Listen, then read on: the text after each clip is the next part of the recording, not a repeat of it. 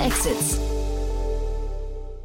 Herzlich willkommen zu Startup Insider Daily. Mein Name ist Jan Thomas und ihr hört unser Format Investments und Exits. Jeden Morgen hier die wichtigsten VCs aus Deutschland im Gespräch, um mit ihnen über Finanzierungsrunden, über Exits, über IPOs oder Markttrends zu sprechen. Heute bei uns zu Gast ist Bastian Hasslinger von Picos Capital und wir haben wirklich ein tolles Gespräch geführt. Ein relativ ausführliches Gespräch mit sehr viel Wissen, links und rechts auch, aber im Kern haben wir gesprochen über künstliche Intelligenz und über grüne Energie. Wir können aber auch sagen, wir haben über tolle Gründer gesprochen und natürlich über noch viel mehr. Also von daher freut euch jetzt auf Bastian Hasslinger von Picos Capital. Startup Insider Daily. Investments und Exits. Ja, ich freue mich sehr. Bastian Hasslinger ist wieder hier von Picos Capital. Hallo Bastian.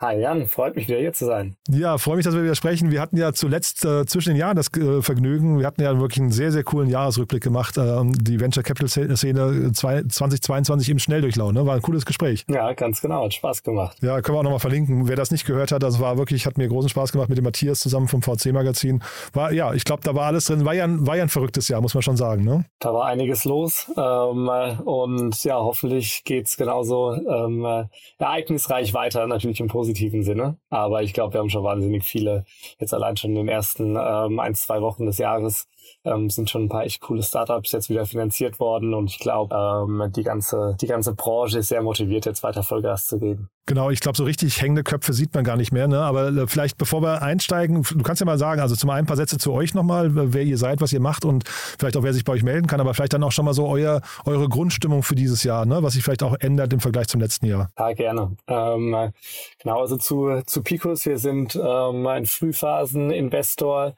ähm, äh, sehr global aufgestellt, habe eigentlich Büros in alle relevanten, in allen relevanten Tech-Hubs der Welt, also wirklich äh, ein globaler Fußabdruck von eben Berlin, München bis ähm, nach Lateinamerika, Sao Paulo und ähm, Bangalore in Indien, äh, China, ähm, wo wir in, in Beijing, also in Peking, äh, ein Büro haben. Also sehr globaler Fußabdruck, globale Perspektive auf die Themen, investieren in der Regel relativ früh, meistens so alles von Pre-Seed bis, ähm, bis Series A und äh, machen da tatsächlich alles von sag mal so den Plain Vanilla B2B SaaS Themen bis hin zu ähm, äh, bis hin zu Biotech und Robotics ähm, und haben da tatsächlich ein relativ breit aufgestelltes Team mit ähm, auch äh, tiefer Expertise dann in den jeweiligen Bereichen. Ähm, und bei uns melden kann sich einfach grundsätzlich jeder, der ähm, eben gerade in den ganz frühen Phasen ist, oft auch schon eben, wenn man einfach nur ähm, eine Idee hat ähm, und was starten möchte, da diskutieren wir super gerne schon Geschäftsmodelle und Märkte in den frühen Phasen. Das macht ihr noch, Entschuldigung, wenn ich da kurz reingehe, das macht ihr noch, weil ich dachte, das wäre so das Thema 2022 gewesen, dass man irgendwie so PowerPoint-Präsentationen äh, gefundet hat, aber das gibt's immer noch? Nee, ich meine, wir sind grundsätzlich super früh immer unterwegs ähm, und wir, wir machen es super gerne dann ähm, jetzt nicht unbedingt einfach nur auf eine PowerPoint-Präsentation, Investitionen ähm, eben zu investieren, sondern es sind dann oft ähm, auch längere eben äh, äh, Diskussionen und ähm, ja, Diskussionen über Geschäftsmodelle und Märkte, die sich zum Teil eben über, über Wochen auch strecken können. Ähm, und das heißt, wir machen diese Pre-Seed, ähm, also wirklich ganz frühe Idea Pre-Seed Stage Investments, die machen wir weiterhin super gerne, ähm, aber eben genau auf die Themen, wo wir eine extrem starke ähm, Conviction auf das Thema haben ähm, und auf das Team natürlich. Ähm, aber wir arbeiten uns wirklich super tiefen, generell sehr hypothesengetrieben auch ran und können dadurch, wenn man so eine tiefe Expertise in einem bestimmten Bereich hat und eine Conviction äh, grundsätzlich auf, auf einen bestimmten Markt aufgebaut hat, ähm, kann man eben das Risiko unserer Meinung nach auch eingehen, eben so früh mit Gründern ähm, und Gründerinnen zusammenzuarbeiten. Ähm, und das ist was, was wir auch in den nächsten Jahren ähm, genauso weitermachen werden wie zuvor. Mhm.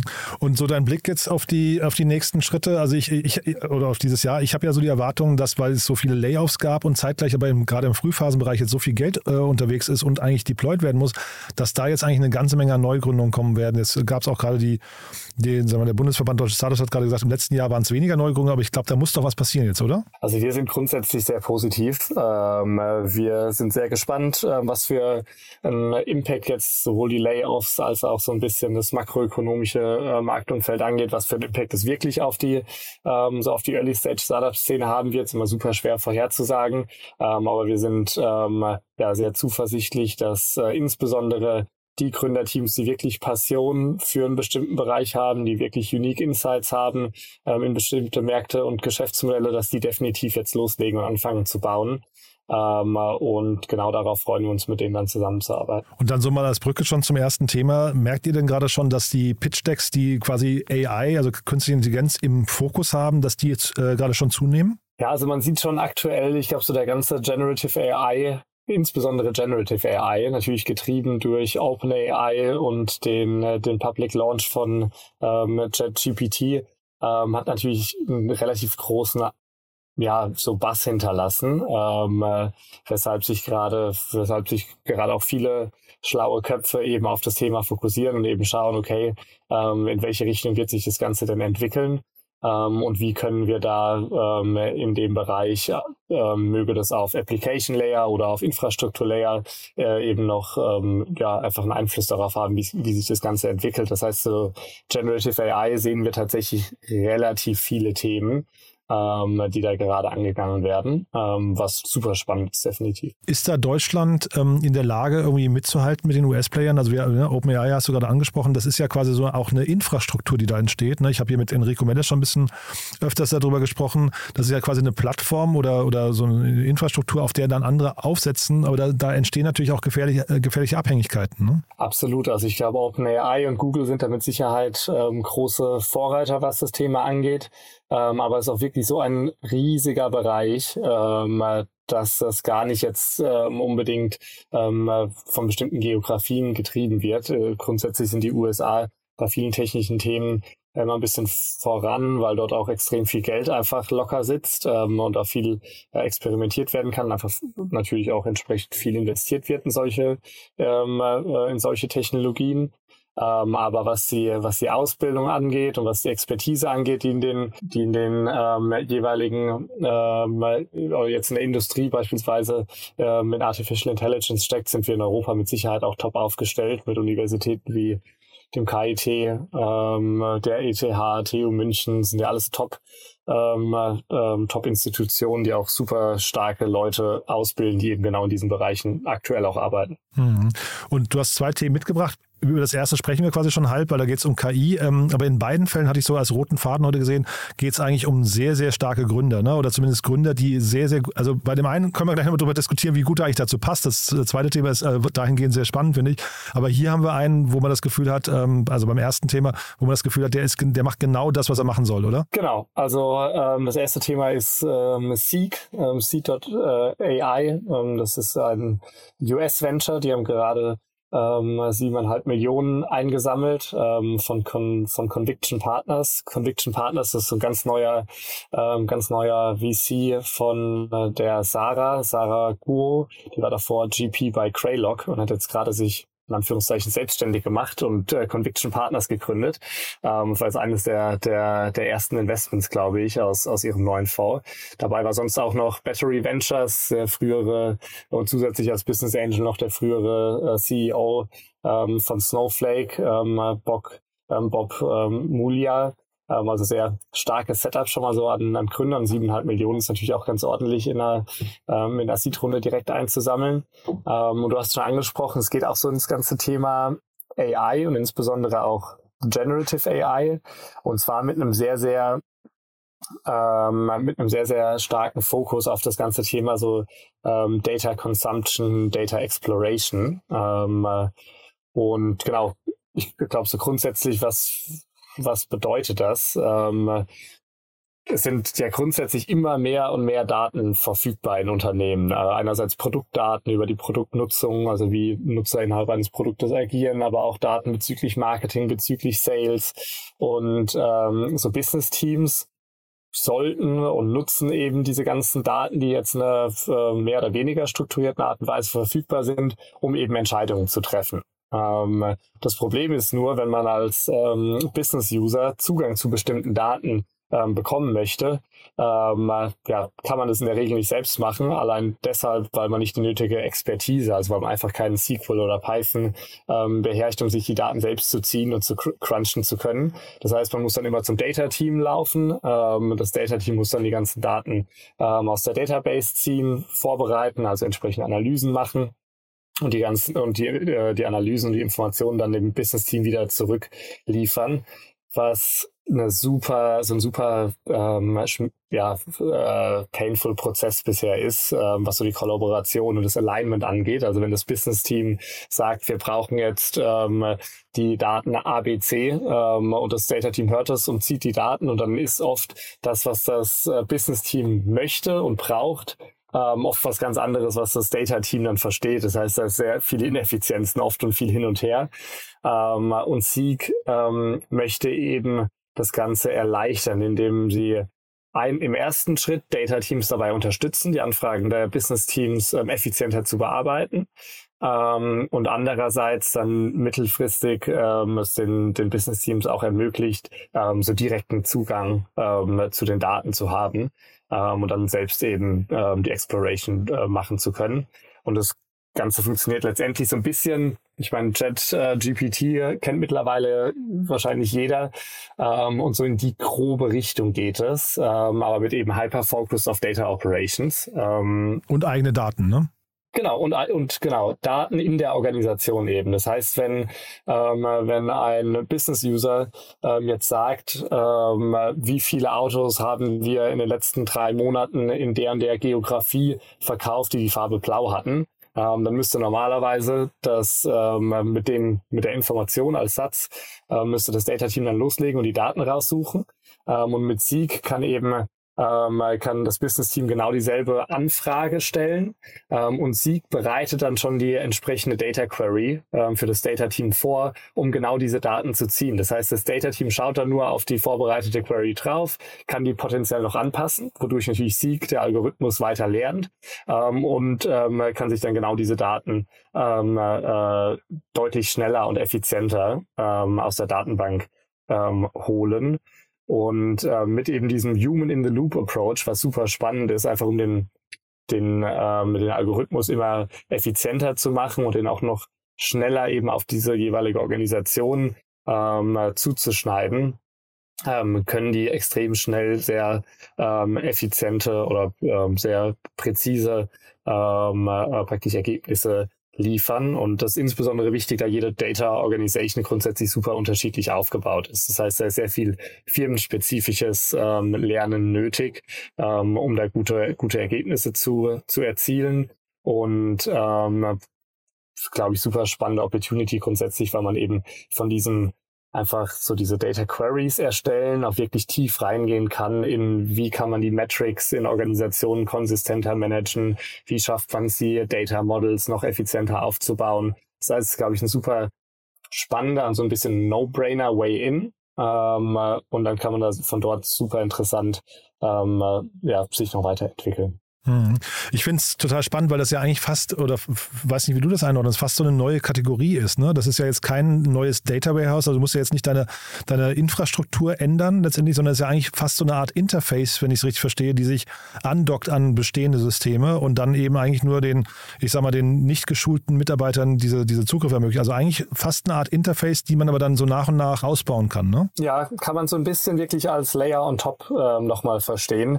Und ich meine, so dieser Data Consumption Layer, den gibt's ja schon mit diesen äh, recht starren äh, BI-Tools. Ähm, also sowas wie Tableau oder wie Power BI ist ja auch schon so eine Art Data Consumption Layer, ähm, ist aber einfach nur super komplex und sehr starr. Äh, und durch jetzt so Lösungen wie Seek, die eben einen sehr ähm, ja eben diesen Generative AI Focused ähm, Approach haben, aber es gibt auch noch andere Unternehmen wie äh, Latitude beispielsweise in Spanien, die so dieses ganze Data Consumption eher dann mit so No-Code, Low-Code ähm, einfacher machen wollen für Business-User.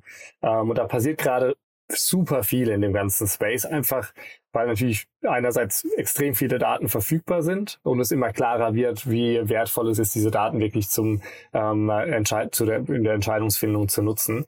Ähm, deswegen definitiv ein Bereich, in dem gerade ähm, sehr, sehr viel los ist. Ja, das ist so witzig, weil ich habe jetzt zum Beispiel bei uns, wir nutzen bei uns intern Slack und ich habe jetzt einfach mal OpenAI mit Slack kombiniert. Das kannst du über APIs sehr leicht machen, also was, oder ja, also kann man, kann man gut machen. Und dann hast du natürlich jetzt plötzlich ein äh, Eingabeinterface, das du schon gewohnt bist und kriegst aber quasi über OpenAI, all das. Und in dem Fall wäre das ja hier quasi, das, was zurückkommt, sind quasi die äh, gewünschten Daten. Ne? Das heißt, man muss noch nicht mal die ähm, gewohnte Umgebung verlassen und hat fast das Gefühl, man hat es mit einem Menschen zu tun auf der anderen Seite, aber der, der arbeitet halt quasi so zu, wie man das eigentlich ja, sich wünschen würde in der Traumvorstellung. Ne? Genau, also das äh, Sieg ist tatsächlich sehr stark in das bestehende, ja, in das bestehende Toolset integriert, sowohl bei den, äh, bei den äh, Developern und Data Teams als auch eben auf der Business-Seite. Auf der Business-Seite kann man die Anfrage einfach in Slack stellen und ähm, auf der ähm, Data ähm, wird es dann im ähm, ja so im äh, jeweiligen ähm, äh, im jeweiligen ähm, so Ökosystem, in dem die Developer ähm, entsprechend arbeiten, ähm, werden dann die, die Queries äh, reingepusht. Das heißt, man muss grundsätzlich das, die bestehenden Prozesse gar nicht groß ändern ähm, und kann einfach durch die höhere Effizienz ähm, ja, dann, dann deutlich, ähm, ähm, ja, deutlich besser arbeiten. Da passiert schon gerade, ich glaube, wir müssen uns echt auf eine krasse Veränderung dieses Jahr äh, einstellen. Ne? Ich glaube, Arbeitsprozesse und, und Möglichkeiten vor allem werden sich total verändern gerade. Aber ich meine, genau das ist so das beste Beispiel ähm, dafür, wie wertvoll ähm, ja, so Generative AI sein kann, um die ähm, Mitarbeiter oder Menschen insgesamt ähm, frei zu machen von nervigen Aufgaben, die nicht wirklich wertstiftend sind. Natürlich ist es super wertstiftend, Daten zu ziehen und entsprechend vorzubereiten, aber im Endeffekt ist es eine reine Servicefunktion. Das ist weder intellektuell anspruchsvoll, ähm, noch muss man da irgendwie kreativ sein. Ähm, das heißt, das sind so Aufgaben, die wirklich optimal, wo man jeden ähm, jede Person im Data-Team ähm, äh, praktisch enablen kann, sich wirklich auf die Themen zu fokussieren, die, ähm, die wichtig sind, während so diese Standardanfragen jetzt äh, deutlich effizienter abgearbeitet werden können. Und ich glaube, das ist so ein super Beispiel wirklich dafür, ähm, dass es einfach eine, ja, eine große Support-Funktion hat, keine Jobs wegnimmt, sondern eher den Fokus auf die, auf die wirklich relevanten Dinge ähm, ermöglicht. Und wir hatten ja jetzt im letzten Jahr war ja das ganze Thema ähm, Finanzierung ist ja stark zurückgegangen, Bewertungen sind eingebrochen und so weiter und so fort.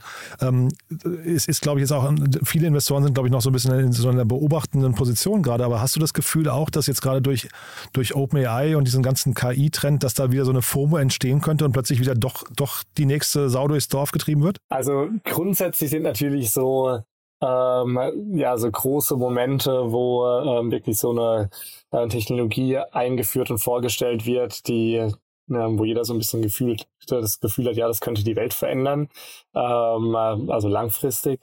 Ähm, natürlich super inspirierend auch. Ne? Ähm, das heißt, es sind jetzt viele, ähm, viele starke Gründerinnen und Gründer, die, die sich davon ja, einfach inspiriert fühlen, jetzt selbst was in dem Bereich zu starten oder sich selbst ähm, eben der nächsten großen Idee zu widmen. Generative AI hat natürlich so ein bisschen das Potenzial, dadurch so, so zum Hype-Thema zu werden. Ähm, da ich glaube, ich hoffe, dass so in den letzten Jahren ähm, die Investoren ähm, oder wir auch inbegriffen ähm, viel gelernt haben, was Hype-Themen angeht. Ähm, und insbesondere War eine lehrreiche Zeit, ne? Ja, genau. Und ich glaube, dass ähm, das ist insbesondere, äh, ich hoffe, dass es insbesondere dadurch, dass es so ähm, jetzt so zeitlich nah aneinander war, dass jetzt nicht der nächste, die nächsten blinden äh, Checks jetzt geschrieben werden ähm, in den nächsten Halbthemenbereichen. Cool. Du dann vielleicht, aber letzte Frage hierzu noch, weil die Runde, ich meine, das liest sich schon ziemlich cool, finde ich. Ne? Also die, die Bewertung oder also die, die Höhe der Runde, dann irgendwie ähm, auch die Business Angels, die dabei sind. Ich wollte nur einmal noch kurz fragen, Conviction Partners, ich habe jetzt gerade noch bei Crunchbase geguckt, das ist jetzt das allererste Investment von denen. Ähm, will man das als Gründer? Möchte man das erste Versuchskaninchen sein von einem VC?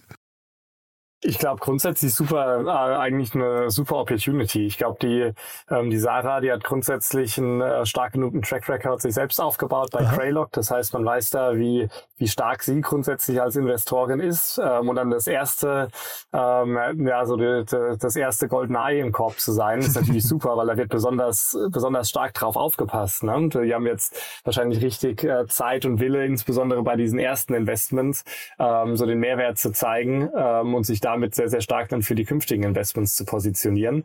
Also ähm, ich glaube grundsätzlich da wird jetzt natürlich nicht eine riesige Infrastruktur dahinter stehen, jetzt so an Fund Operations äh, zum Unterstützen, aber es wird mit Sicherheit ein sehr, sehr großer Fokus jetzt von dem Conviction Partner Team sein, um da der bestmögliche Partner ähm, für Sieg ähm, und damit ähm, sich stark zu positionieren für, für künftige Investments. Jetzt haben wir den Nachteil, wir haben uns jetzt über ähm, AI und so weiter, das ist natürlich auch das Thema an sich, ne? man verquatscht sich da so leicht, aber dann lass uns mal über das zweite Thema noch sprechen.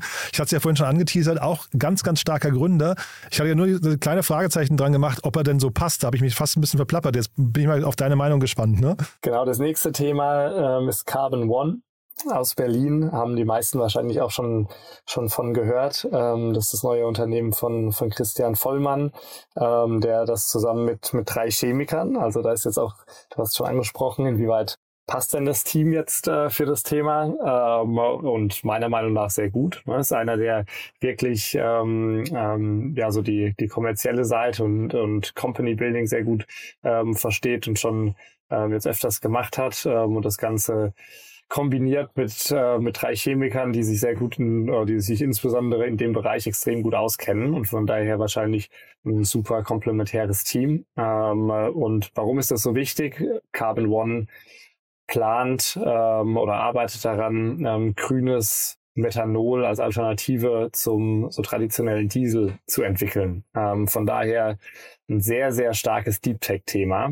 Ähm, und die haben jetzt gerade in einem neuen Convertible, ist nicht offiziell announced worden, aber ähm, man konnte so lesen, dass so rund um die 5 Millionen ähm, nochmal zusätzlich aufgenommen haben ähm, nach der, nach der ähm, Seed-Runde, die von Planet A und Square One ähm, ja, äh, vor einigen Monaten angeführt wurde und haben jetzt insgesamt, glaube ich, 13 Millionen eingesammelt. Für natürlich ein sehr, sehr sehr, sehr kapitalintensives äh, Thema. Und das Spannende ist hier, glaube ich, auch der Investor. Ähm, ähm, also hier ist jetzt äh, ein strategischer Investor noch, noch mit dazugekommen, ähm, und zwar äh, Maersk Growth, also von, von den großen ähm, ja, äh, Schifffahrtsunternehmen. Ähm, und äh, von daher, glaube ich, ein ganz, ganz spannendes Setup. Mhm. Ich hatte seinen ähm, Mitgründer, den Christoph C. hier, also Christians Mitgründer, vor ungefähr einem Jahr dann auch zu Gast, als sie die Runde da announced haben, von Dreivierteljahr. Ähm, und der war auch, der hat das bestätigt, was du gerade gesagt hast, dass der Christian da wunderbar reinpasst, weil kein anderer in dem Team eben die Expertise im Business hat, ne? Und auch Fundraising und so. Das ist ja, ist ja eine, eine Kunst für sich. Und da ist natürlich Christian irgendwie, ähm, was nicht, äh, was nicht, mega erfahren. Ne? Der hat ja wirklich einen Track Record wie fast kein zweiter hier in Berlin. Hm? Ja, Absolut und sieht man tatsächlich relativ häufig bei ähm, bei so richtig Deep Tech Startups, dass da ähm, sehr viel Wert drauf gelegt wird, ähm, ein komplementäres Team ähm, zusammenzustellen, weil oft dann wirklich so diese sehr technischen Gründer auch überhaupt, also erstens keine Expertise, aber auch kein Interesse daran haben, die kommerziellen Rollen zu übernehmen.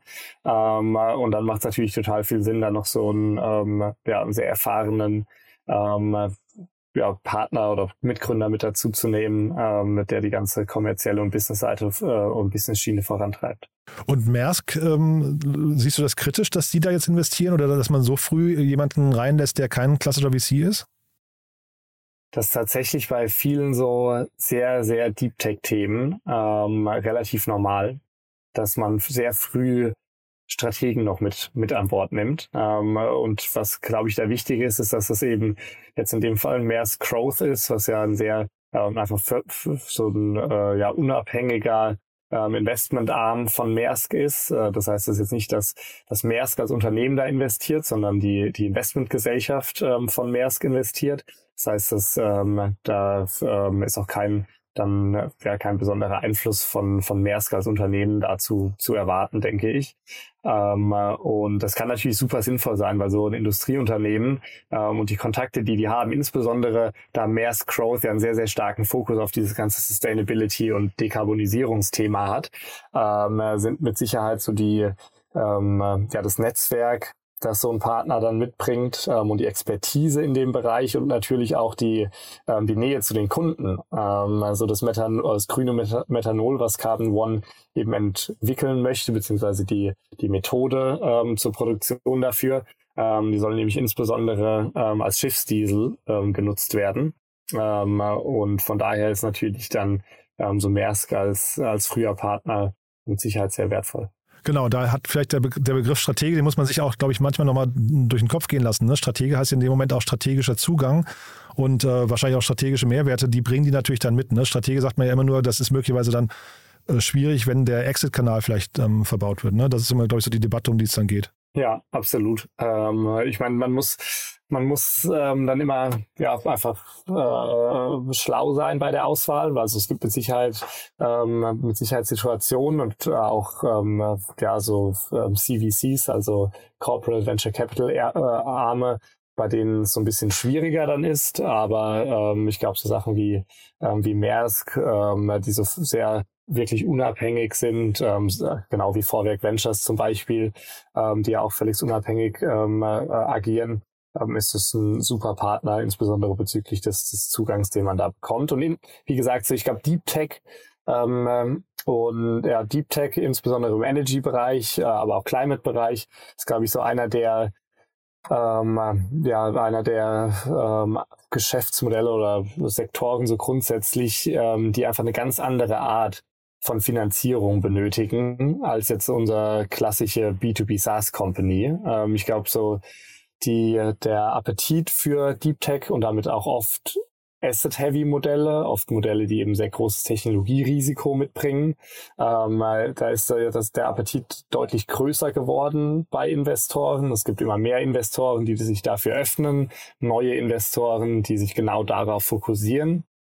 Ähm, und ich glaube, das ist jetzt so ein perfektes Beispiel dafür, wie so eine, ähm, ja, wie, wie so eine Finanzierung dann ablaufen kann. Das ist nämlich ähm, und auch groß debattiert, inwieweit sind solche Modelle jetzt wirklich ja, Venture Capital Modelle, inwieweit kann dieses äh, Hardware und oder ähm, ja, äh, ähm, technolog technologische Risiko ähm, denn wirklich eingeschätzt und getragen werden von VCs und wie groß ist dann ähm, so das, das Upside? Ähm, ist es dann wirklich ein Venture-like Upside ähm, oder ist es nicht, ja, oder hat man nicht ähm, ähm, eben Exit-Chancen, die, die deutlich ja, anders einfach von der Risk-Return-Struktur sind, ähm, als man das so von den klassischen B2B SaaS-Themen ähm, ja, äh, gewohnt ist. Ähm, und das ist ja dann immer so, in der Regel sollte erstmal Venture Capital reingehen. Es kann aber auch sein, dass man sagt, vielleicht ist eigentlich ein Thema, was über Government Subsidies finanziert werden sollte, ähm, was ja auch super ist, wenn, wenn, ähm, ja, wenn die Regierung ähm, sowas, solche Bereiche auch stark finanziert, finan äh, stark unterstützt finanziell.